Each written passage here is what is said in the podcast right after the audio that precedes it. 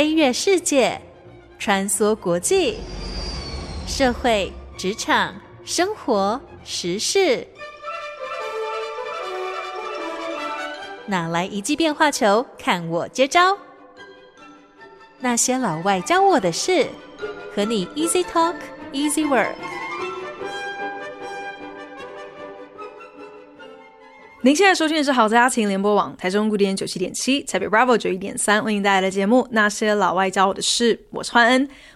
不久之前，听说有一对台湾夫妻为了四岁幼女的教育，决定举家移民加拿大多伦多。可是呢，因为过程发生了一些意料之外的状况，导致最后这对夫妻等于是在没有找到当地工作的情况之下，只能够吃老本。以一个月花费三十多万台币的速度烧存款，在多伦多吃了七个月之后呢，为了孩子的缘故，还是想要继续留在加拿大。可是呢，啊、就必须要想办法搬去物价相对低廉的省份。这整段故事，夫妻俩都非常大方的录制成影片，放在网络上跟大家来分享。因此呢，他们一家也一度成为了众多吃瓜观众热议的新闻题材。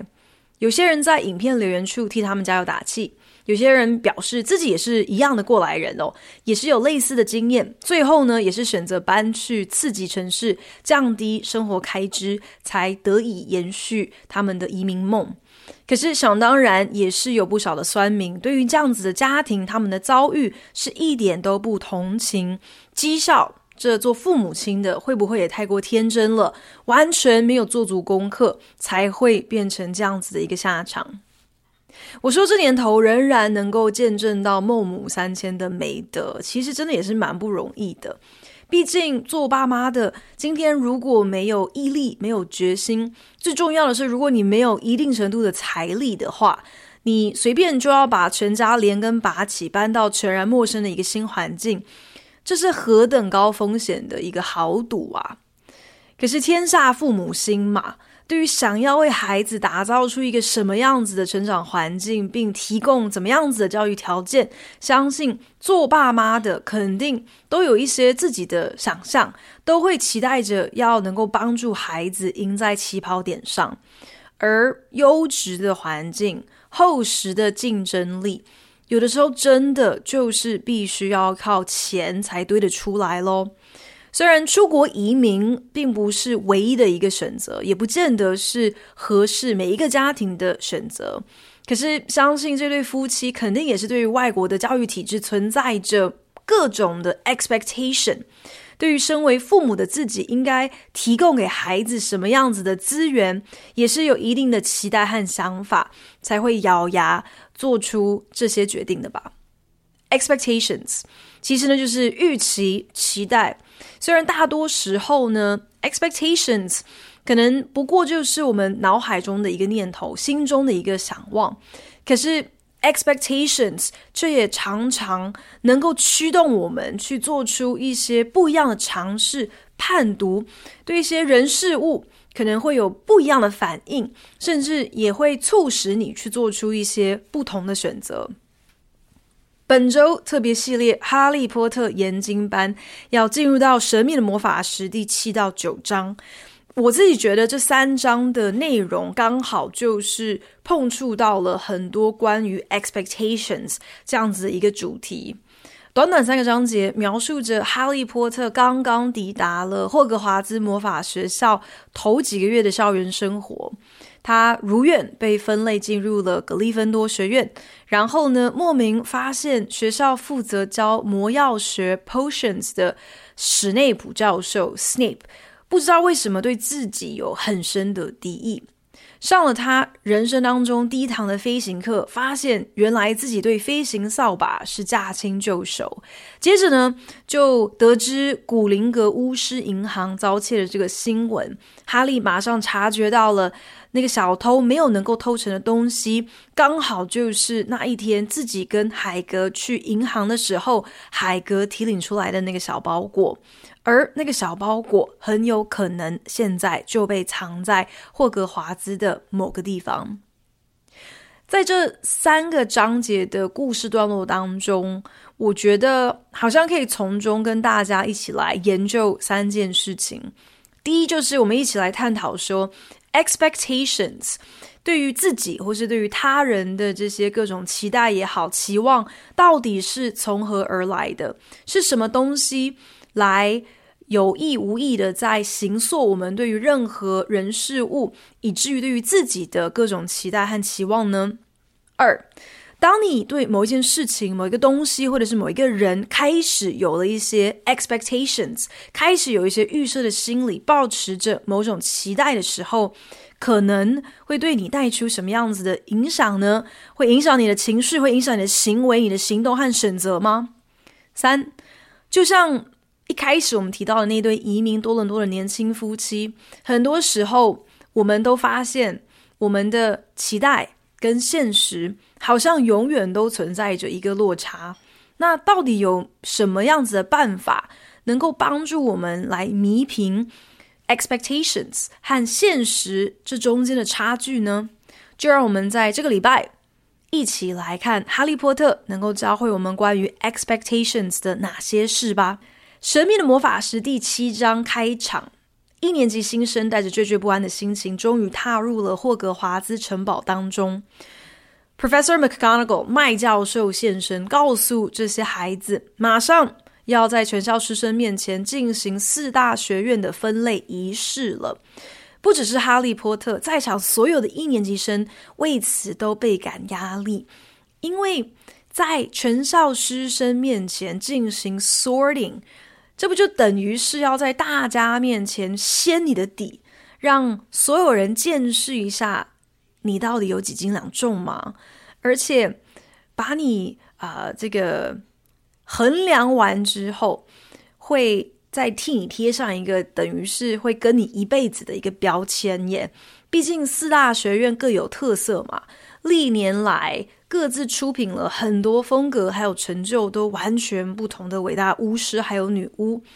这四大学院 （Four Houses） 美其名呢，是你在霍格华兹就学期间可以获得归属的家庭。可是实际上，这个分类的仪式，我觉得根本就是要在你十一岁的那一年来替你公告魔法界这个全天下，说你这个人，你到底你的特质、你的取向是什么？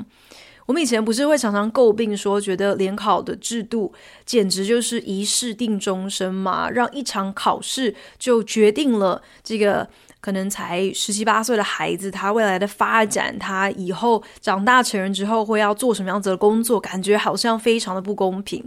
可是我觉得霍格华兹的分类仪式，这才真的是叫做一试定终身，而且完全无从准备起。不过我在想，这些一年级生他们最根本的一个焦虑，应该是源自于他们完全搞不清楚这个分类仪式的细节嘛。他们不知道是要用一个什么样子的方式来进行分类，搞不好会是某一种魔法考试呢。一想到考试就会紧张，我觉得这也是蛮正常的反应。可是说真的，那些会慌张的学生，他们的慌张。这其实就已经透露出来了，他们对于自己的 expectations 是什么？拿哈利来说好了，他过去十年的人生当中，除了那几次他根本无从解释，甚至可以说是在毫无意识的情况之下就莫名造成的怪异事件之外，就是比方说他一集。不小心就把老师的头发变成了蓝色，或者是他在逃避表哥达利的追打的时候，自己一晃神，忽然间就就发现自己是在屋顶上，等等等这些很奇异的事件哦。除此之外，他根本不会任何的魔法，他从来也没有真的翻过任何的什么咒语书，所以如果要考试的话，他简直完蛋了。他也是心知肚明，可是。啊，就是因为他对于魔法世界的这个全然无知哦，他的经验值根本就是零，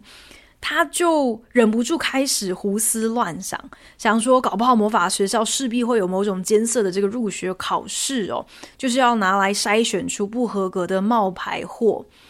说到底，我觉得哈利他的这些啊最坏的打算，这些非常对自己不好的这些 expectations，呃。深根于一件事情，他的焦虑来自于他对自己对于霍格华兹的一个预设的想法，就是觉得学校肯定是哪里搞错了，所以自己才会被选上。可是搞不好这一切都是一个天大的误会，其实他根本没有资格，根本不应该出现在这里。我们大家都知道，霍格华兹的分类仪式其实根本不是什么考试，而是要靠 sorting hat，靠分类帽。新生呢，就是把这一顶分类帽给戴上，然后不出几秒钟的时间呢，分类帽就会大声告知全部的人哦，这个学生究竟会花落谁家。不过大家想象一下哦，如果今天是你，当你得知说，你自己未来七年的这个命运，甚至可能是以后毕业之后的命运，基本上是全权交给一顶帽子，由他来决定的时候，你会作何感想？你是会松一口气，还是反而会觉得我的天啊，我更紧张了？我觉得对于妙丽来说，她搞不好是所有的新生当中最彷徨的，宁可考试也不要分类帽，因为。分类帽这条路，这就不是好像可以靠他自己去很很勤奋、很努力的去背多分，就能够得到他想要的结果了。这根本就是一个最糟的情况，因为等于是要妙丽完全的把他的主导权交出去，而且是交给一顶帽子。耶。所以这个感觉，这个彷徨跟慌张，肯定是非常强烈、非常不好受的。我相信哈利和荣恩也是一样的焦虑哦。可是我认为他们两个人慌张不安的原因其实不太一样。我们刚刚有提到，可能哈利他根深蒂固，就是有一个很强烈的自我怀疑。他最担心的是会不会一戴上分类帽，然后就被发现说自己根本就是一个错误。而且如果戴上帽子，分类帽久久都不说话。就很像是电脑宕机啦，或者是影片捞不出来那样子哦，转不出一个清晰的画面，吐不出来一个答案，会不会就意味着其实哈利根本就不应该来到霍格华兹？所以搞不好根本还没有开学，他就会直接被退学哦。到那个时候灰头土脸的要回到德思礼一家人，哇，想到就觉得何其的丢脸啊！所以其实我觉得哈利他最担心的是这个。被发现是冒牌货，然后必须要被打回原形，回到他啊、最痛恨的现实当中。他怕的是期望太高，就会啊、重重的跌落，会有很深的一个失望。荣恩最担心的，则是自己会成为家中那个吊车尾的，因为他前面有五个哥哥。而且一个比一个还要优秀，还要有个人的特色。而且呢，他们全家人通通都是分到格利芬多，都是 Gryffindor 的。所以，如果今天他被分到了别的学院，荣恩很担心爸爸妈妈会不会因此对他感到啊、呃、特别的失望。这些负面的 expectations，我觉得好像都是源自于这些小朋友他们。在心中很强烈的一些自我怀疑，还有他们其实是很脆弱的 self-esteem，很脆弱的自尊心哦。那我们知道哈利他从小就是被欺负到大嘛，所以他的 self-esteem，他的自尊会很低，低到谷底去，好像也是蛮能够理解的。毕竟他这辈子从来都没有遇过什么好事，直到海格出现，告诉他他的真实身份。可是妙丽的父母亲，他们虽然是麻瓜。当他们得知自己的女儿竟然有女巫的资质的时候，好像也是蛮乐见其成的，也是很支持妙丽的。所以妙丽生在一个如此有爱的家庭，她的心理素质应该相对强大嘛。但换个角度想，也是有可能，就是因为妙丽她百分之百是一个原汁原味的麻瓜。So she has more to prove，所以她反而是更焦虑，更需要尽快的来证明自己是有实力的，是真的有资格可以成为女巫的。当然，也是有可能是因为妙丽她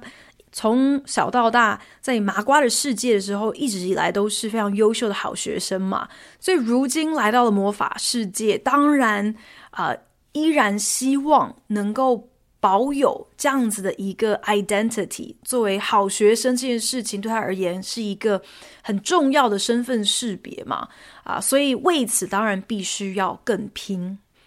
至于荣恩呢，虽然他也是在一个母爱爆棚的原生家庭当中长大，可是呢，就是因为哥哥太多了，而且都太优秀了，就算今天父母亲他们是真的没有偏心，对所有的卫斯理兄弟都是一视同仁的。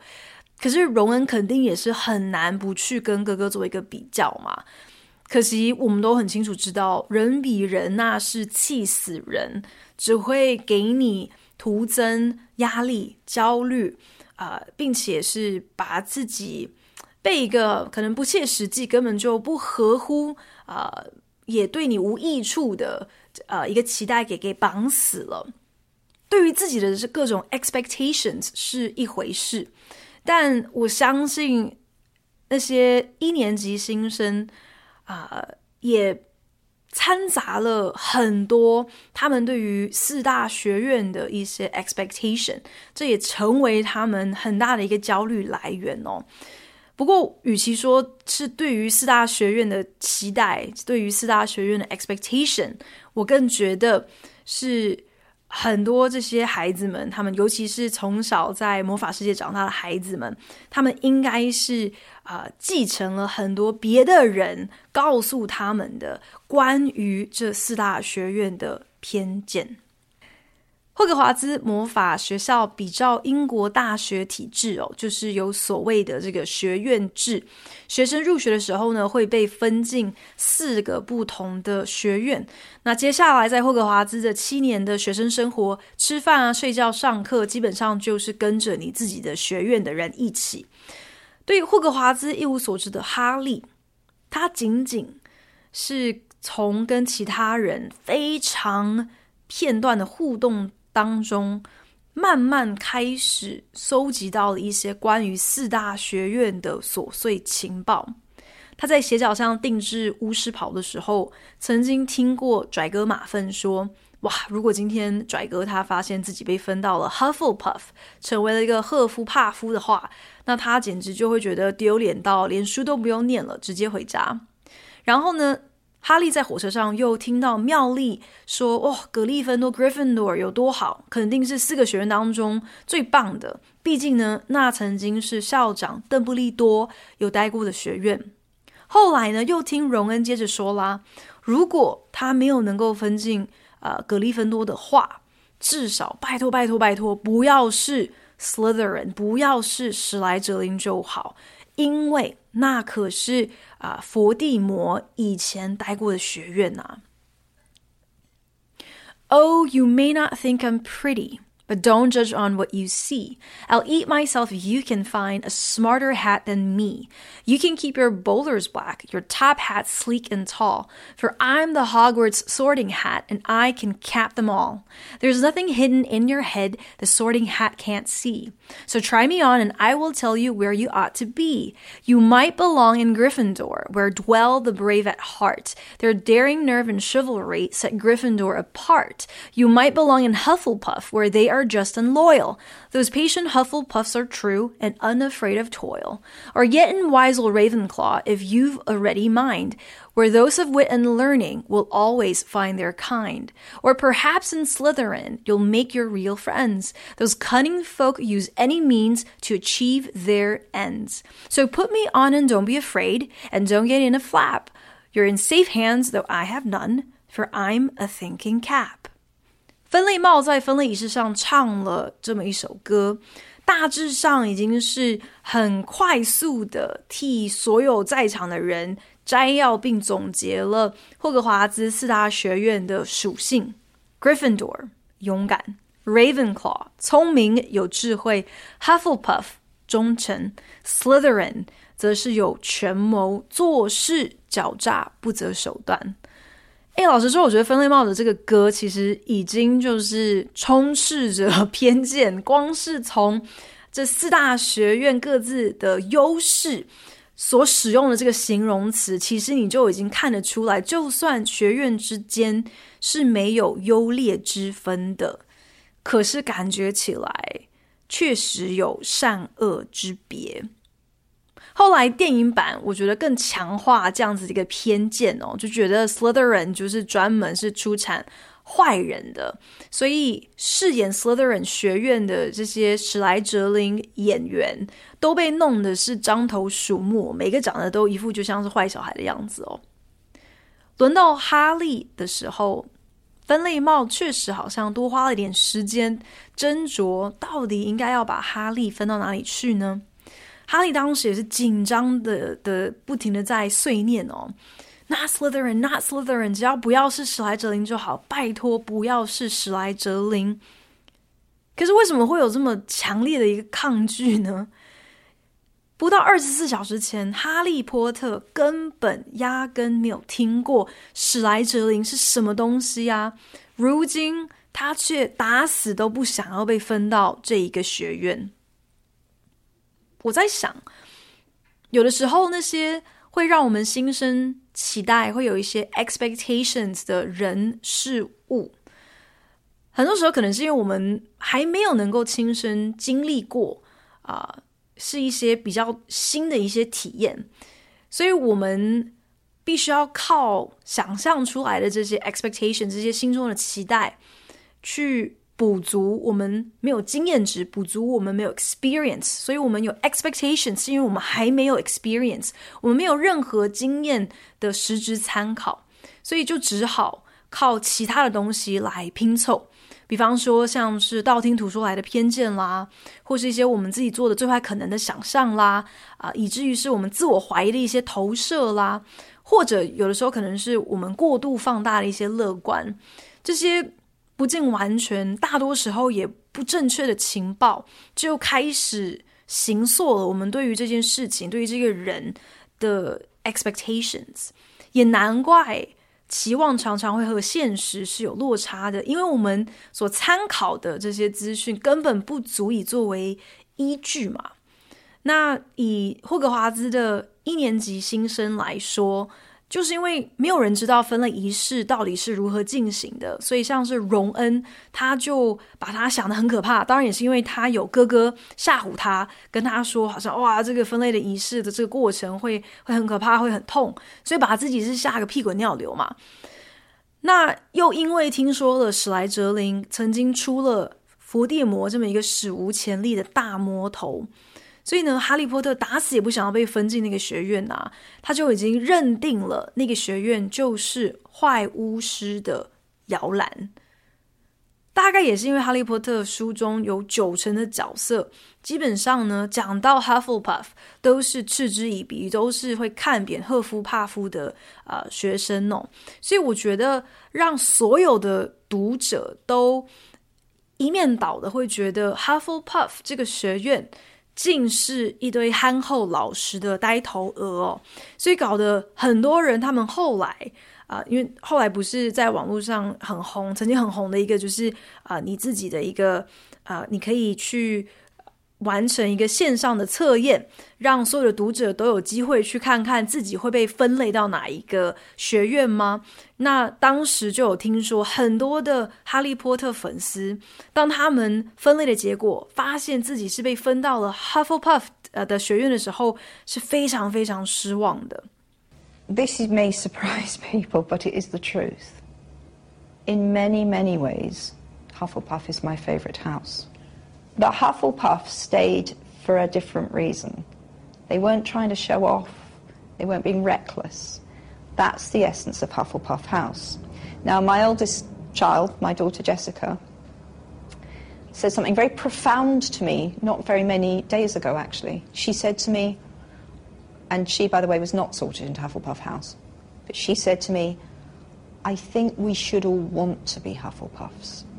哈利波特的作者 J.K. 罗琳在很多年前接受访问的时候，曾经就有被粉丝问到这样子的一个问题哦。对于那些因为被分进了 Hufflepuff 而失望不已的书迷，他有什么话要对他们说？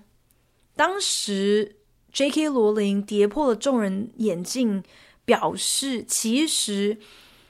这 Four Houses 这四大学院当中，他自己最喜欢的是 Hufflepuff。在全套小说的故事结尾，四大学院的学生必须要做出一个生死攸关的重大决定。当时只有 Gryffindor 还有 Hufflepuff 这两个学院选择全员留下。可是呢，两派学生的心态，他们的动机却是大不相同的。Gryffindor 很勇敢，这是众所皆知的。可是有的时候，勇敢的背后，勇敢的动机，更多是为了想要炫耀，为了渴求赢得别人的掌声，甚至你可以说是一种愚勇哦。我自己觉得，哈利波特到后来的整个人设的发展，可能就是最好的一个证明哦。证明说，Gryffindor 其实很多时候啊、分进这个学院的人啊、是愚勇多过于真的是呃勇勇敢果果敢哦。可是呢，J.K. 罗琳就说了，Hufflepuff 的本质就是他们不自夸，他们不张扬，他们会选择冒死留下来，是因为为了。坚持对的事情，是因为他们讲义气。J.K. 罗琳接着分享，他的自己的大女儿虽然并没有被分进 Hufflepuff，可是呢，却曾经跟妈妈说，他觉得我们每一个人都应该要期许自己可以更像是一个 Hufflepuff，可以有像 Hufflepuff 一样的耐性、忠诚、义气。多了 J.K. 罗琳的强力背书，大家是否对于 Hufflepuff 的 expectations，对于 Hufflepuff 是否有彻底改观呢？大家想象一下哦，如果今天你是哈利，然后忽然出现了一个陌生的巨人，要带你去一个不知道是在何方的城堡，让你读七年的魔法学校，你会这么爽快的说走就走吗？那当然，对哈利来说呢，这根本是一个 no-brainer，是一个不需要思考的选择。因为在他看来，只要能够离开德思礼这一家，不管今天是要他去哪里，是要跟谁走，肯定都会是一个更好的选择。毕竟哈利他既有的这个比较基准实在是太惨太低了，任何其他选项的期待值绝对都会比保持现状来的要更高。可是因为 expectations。很多时候是为了要弥补我们在 experience 在实际的体验跟经验上的不足，所以你很容易一不小心就灌水了，一不小心就太过乐观，觉得哇，只要能够脱离现状，其他的选择肯定都更好。这个时候，期待和现实就会出现很大的一个差距，这也是我们都能够感同身受，在日常生活当中可能很常会遇到的一个困扰。哈利。一开始应该以为自己在霍格华兹这七年下来会遇到的最大的困扰、最大的呃压力，应该就是课业上可能会跟不上，或者是啊、魔法考试可能会会呃不及格。不过史内普教授的出现，率先戳破了哈利对于魔法世界存有的这个魔幻泡泡。打从第一堂魔药学的课开始，史内普就充分表现出他对哈利的敌意。这个教授处处刁难、挖苦他的学生，在课堂上就是要给哈利难看，就是要找他茬。我相信当下读者第一时间的想法，应该就是哇。这个史内普教授完全就符合了所有人对于史莱哲林学院院长的期待和想象嘛。果不其然呢，史莱哲林就是一个专门出坏蛋的一个地方哦，连老师都如此的恶劣，是一直要等到后面好几本小说，我们才慢慢看清楚事情的全貌哦。原来史内普他也是一个有故事的人。他的世界观，他对于哈利波特如此恶劣的态度，如此偏激的看法，不是没有原因的。有趣的是，史内普之所以对哈利毫无期待，充满偏见，并不是说靠着 expectations 去补强他没有的经验，完全是因为他有亲身的经验。因为史内普小时候曾经跟哈利的爸爸有过过节，曾经被哈利的爸爸欺负到一个不行，所以他。依据这样子的一个经验，设定了他对于哈利的 expectations，连带否定了哈利，因为史内普认定了 the apple doesn't fall far from the tree，有其父必有其子，这种连坐的负评当然是没有任何道理可言的嘛。可是呢，却让我们看到说，经验和偏见很多时候可能是会。来形塑我们，来影响我们对于不同的人事物所抱有的这些 expectations 哦。不过后来我们也是有发现，基本上史内普他对所有的学生都没有好脸色嘛，他根本就是一个个性很差的人啊。这样子的一个认识，其实在后来也也形塑了别的人，包括读者对于史内普的认知还有期待。我觉得就是因为这样子，所以。到最后几本小说真的是揭露了史内普他的啊、呃、整个背景的时候，才会造成如此大的一个震撼，因为等于是彻底的去翻转了我们对于这个角色所有的期待和所有的了解。我特别喜欢麦教授和史内普在开学第一堂课的时候，和这些一年级新生说的一段话。新学期面对新一批的学生的这个开场白，我相信对于很多老师来说是很重要的，因为你就是要把握这一个啊、瞬间来建立你的第一印象，来树立你身为老师的权威，甚至可能是展现你的教学风格。重点是你是你当下所说的话，等于是替一整个学期的课程来定调。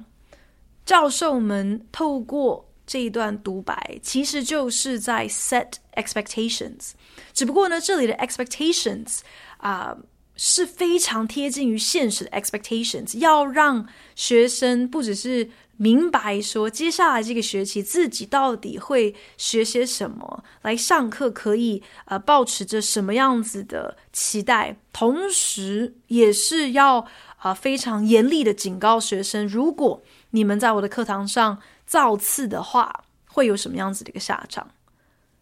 ？Transfiguration is some of the most complex and dangerous magic you will learn at Hogwarts.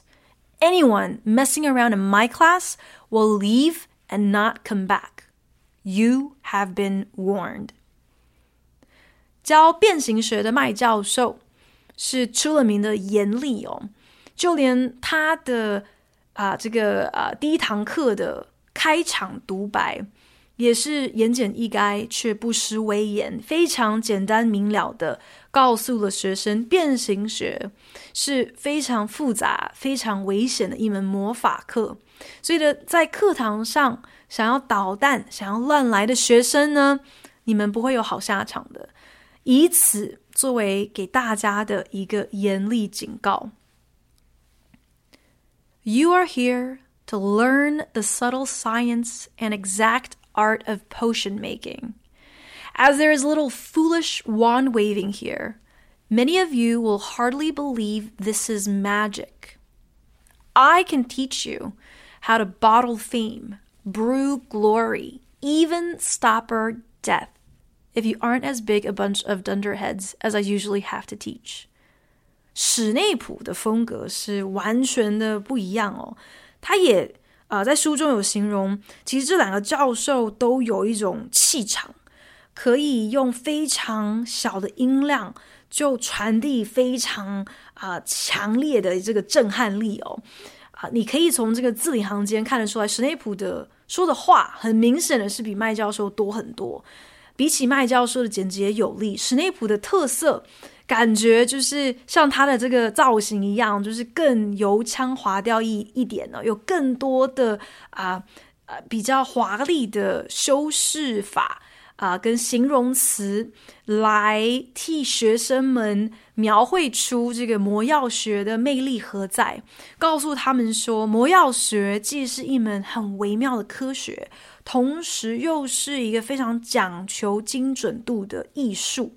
那虽然课堂上呢，啊、是不会有需要挥魔杖这样子的事情哦，所以魔杖在魔药学的这个课是根本派不上用场的。那很多人可能就会因为这样的一个缘故开始怀疑啦，啊，魔药学真的是在学魔法吗？可是今天只要学生够灵光，史内普保证他能够教会他们如何在大釜中熬煮出并瓶装名声、荣耀，甚至是死亡。史内普教授虽然为人阴沉，个性又差，可是说真的还蛮能言善道的，这个口才很不错，很懂得去包装自己的科目，更懂得天花乱坠的来哄抬自己作为魔药学翘楚的这个重要性。基本上，我觉得他应该是啊、生怕说学生如果啊、用不上魔杖的话，就会觉得这一堂魔法课是不值得一学的。史内普亲自示范。今天，如果你能够有效地替别人建构期望值，这绝对足以影响这个人他对于这一堂课、这一件事情、这个人的认知。很可惜，他基本上完全没有想过，也可以，也应该要把同样的这个道理套用在他自己的这个形象管理上哦。他的各种不友善。反而在日后就种下了哈利、荣恩还有妙丽对他的各种怀疑、各种猜忌，还有各样的不谅解。毕竟，谁会 expect 史莱哲林学院也能够培育出一位为了爱不惜付上一切代价的英雄呢？本周节目播出的时候呢，澳洲网球公开赛已经开打了。这也是知名网球球星西班牙蛮牛 Rafael Nadal 因负伤开刀阔别了网坛将近一年之后，正式复出的第一个大满贯赛事。Nadal 曾经说过，今年就是他网球生涯的最后一年了，他希望能够在球场上退休。所以，虽然他身负各种旧疾还有伤痛。他仍然决定要再拼一年，目的不是想要刷新纪录哦，或者是想要再抢下一座大满贯冠军，而是希望自己能够享受在打球的那种纯粹喜悦当中。他在社群平台上录制了影片，跟球迷分享，自己很清楚知道，即便复健顺利，如愿完成了这最后一次的回归。他的状态也绝对不可能跟巅峰时期相比。可是，所有的球迷、还有球评以及其他的球星，对于三十七岁的 Nadal 仍然是抱持着厚望的，仍然有 expectations，很期待能够看到他缔造佳绩。去年年底，在澳洲布里斯本公开赛有机会和 Nadal 进行对打练习的新生代球星丹麦年轻好手 Rune，他呢就在记者会上表示哦，他跟他的团队一致觉得 Nadal 的状态绝佳哦，跟 Nadal 对打是 Rune 他近年来感觉最为吃力的一场练习赛。哇，此话一出，不是更加哄抬了所有人对于 Nadal 可以强势回归的期待吗？有的时候，由过往的经验所堆叠出来的预期，我觉得这样子 expectation 其实最容易让人失望。就觉得你以前是第一名，所以你现在也应该能够继续当第一名哦。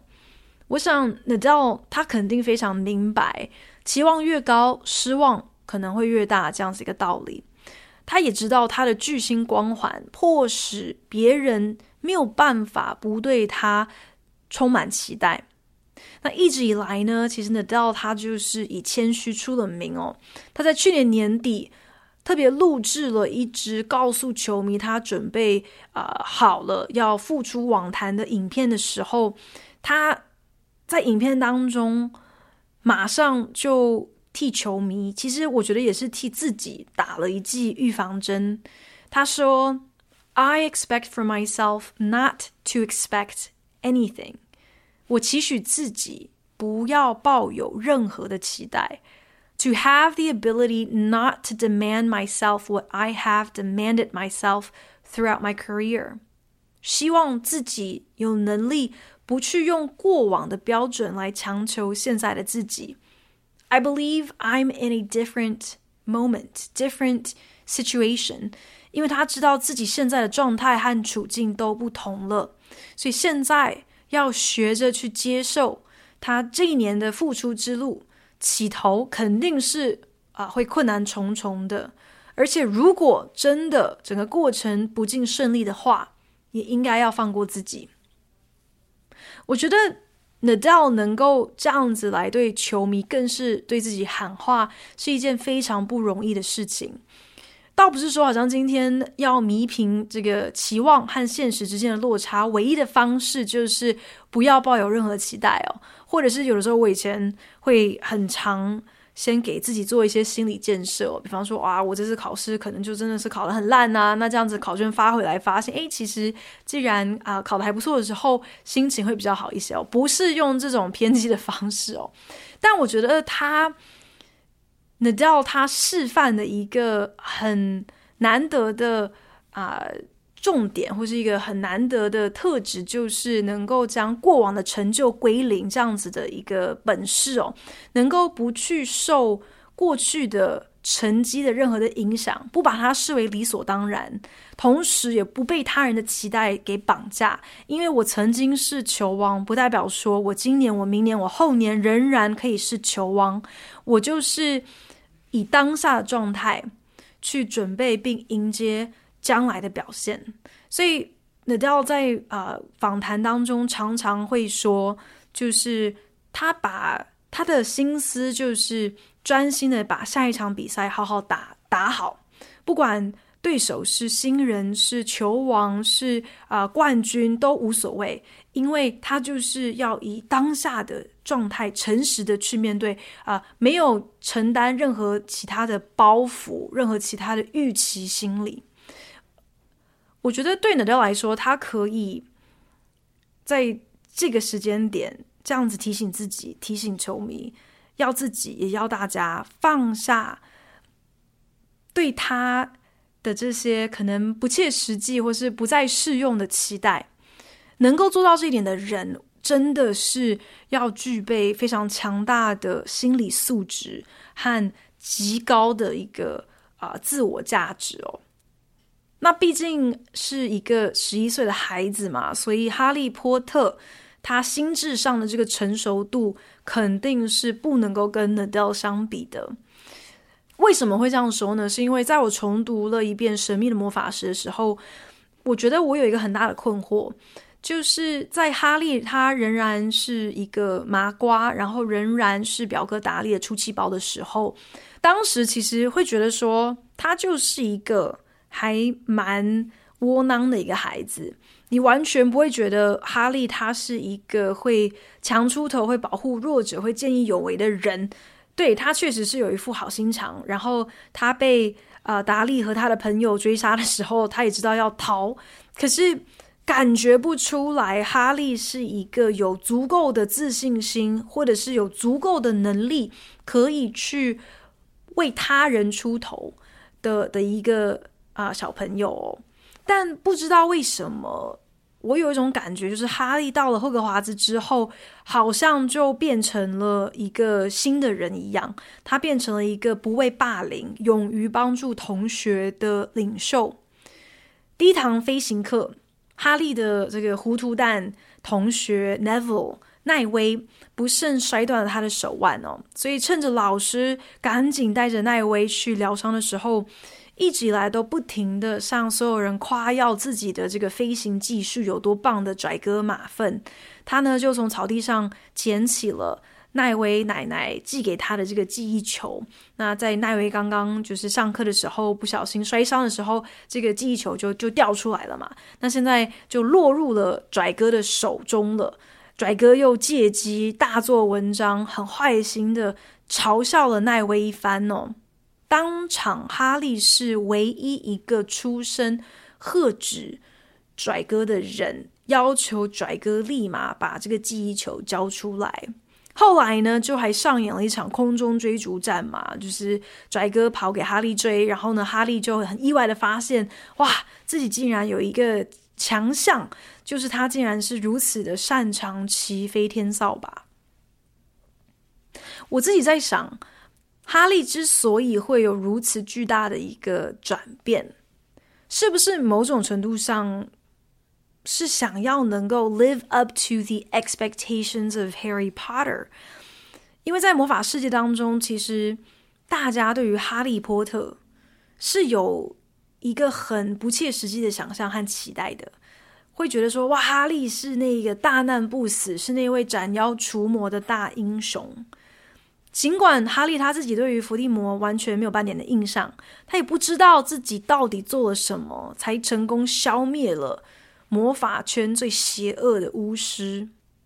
可是，在众人的瞩目之下，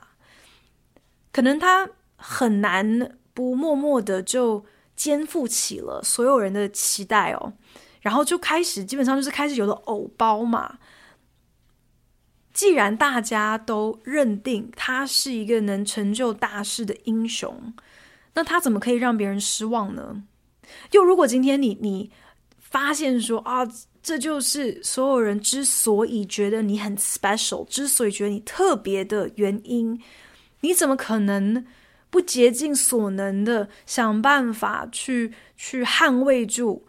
这个标签，去去保护，或者会去想办法去彰显说，没错，你就是这样子的 special。你们对于我的想象完全是没有错的，即便真的那都只是一个假象，即便你根本啊、并不是一个真的英雄，即便你根本不知道自己在干嘛，可是你还是要装成那个样子。虽然我们都知道，别人对你有所期待的话，这确实是能够成为一个很强而有力的驱动力嘛。很多时候会让你更相信自己，让你在快要放弃的时候可以振作起来，让你甚至可以超越你的极限，去完成一些你可能想都没有想过的壮举。我们都听过这些很励志的故事嘛，比方说哦，李安呐、如果不是因为有他老婆这些年来的支持的话，他也可能没有机会在影坛呃得到这样子的呃呃成绩，就就能够熬出头来被大家看见，被大家肯定。啊，或者是很多啊做音乐的啊，或者是呃特别是呃学运动的人呐、都有这样子一个故事哦。要不是因为家中或者身边有人相信他，对他有期待，呃，可能他们没有办法啊、成就今天大家所看到他们呃的所拥有的、可是当别人的期待全然是立基于你过往的成就。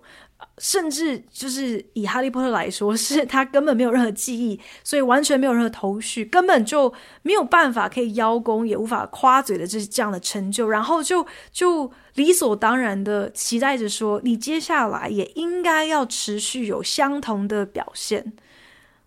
我觉得你很容易就会开始。变得是想要去迎合他人的期望，为了要能够赢得别人的肯定，赢得别人的掌声，为了要保住自己在别人心中的那个很 special 的地位，到头来会不会哈利根本就是被魔法界的这些人他们的 expectations 给绑架了？不过说实话，别人对你有一些。啊、超级高，甚至可能不切实际的 expectations，这可能也不是没有好处的啦。毕竟，当麦教授看到了哈利波特骑扫把高空俯冲抢这个记忆球的英姿的时候，麦教授不但没有责罚哈利，怎么可以在老师不在的时候做如此危险的呃事情哦？麦教授还特别为哈利。破例耶，为他改写了霍格华兹从来不让一年级生加入魁地奇球队的校规，所以难怪哈利到后来就变成一个大头症的人嘛，因为他就开始觉得说他特别到其他人会为他破例，开始有了这个先例哦，开始有这样子的 expectations。我们都知道，《哈利波特》的这这套故事之所以好看呢，就是因为剧情的发展永远都 exceed our expectations，永远都远远超出我们所能预期的。就让我们在《哈利波特》研经班这个特别系列单元继续看下去，接下来会发生什么事吧？谢谢您收听今天那些老外教我的事，我是焕恩，我们下礼拜同一时间空中再聊喽，拜。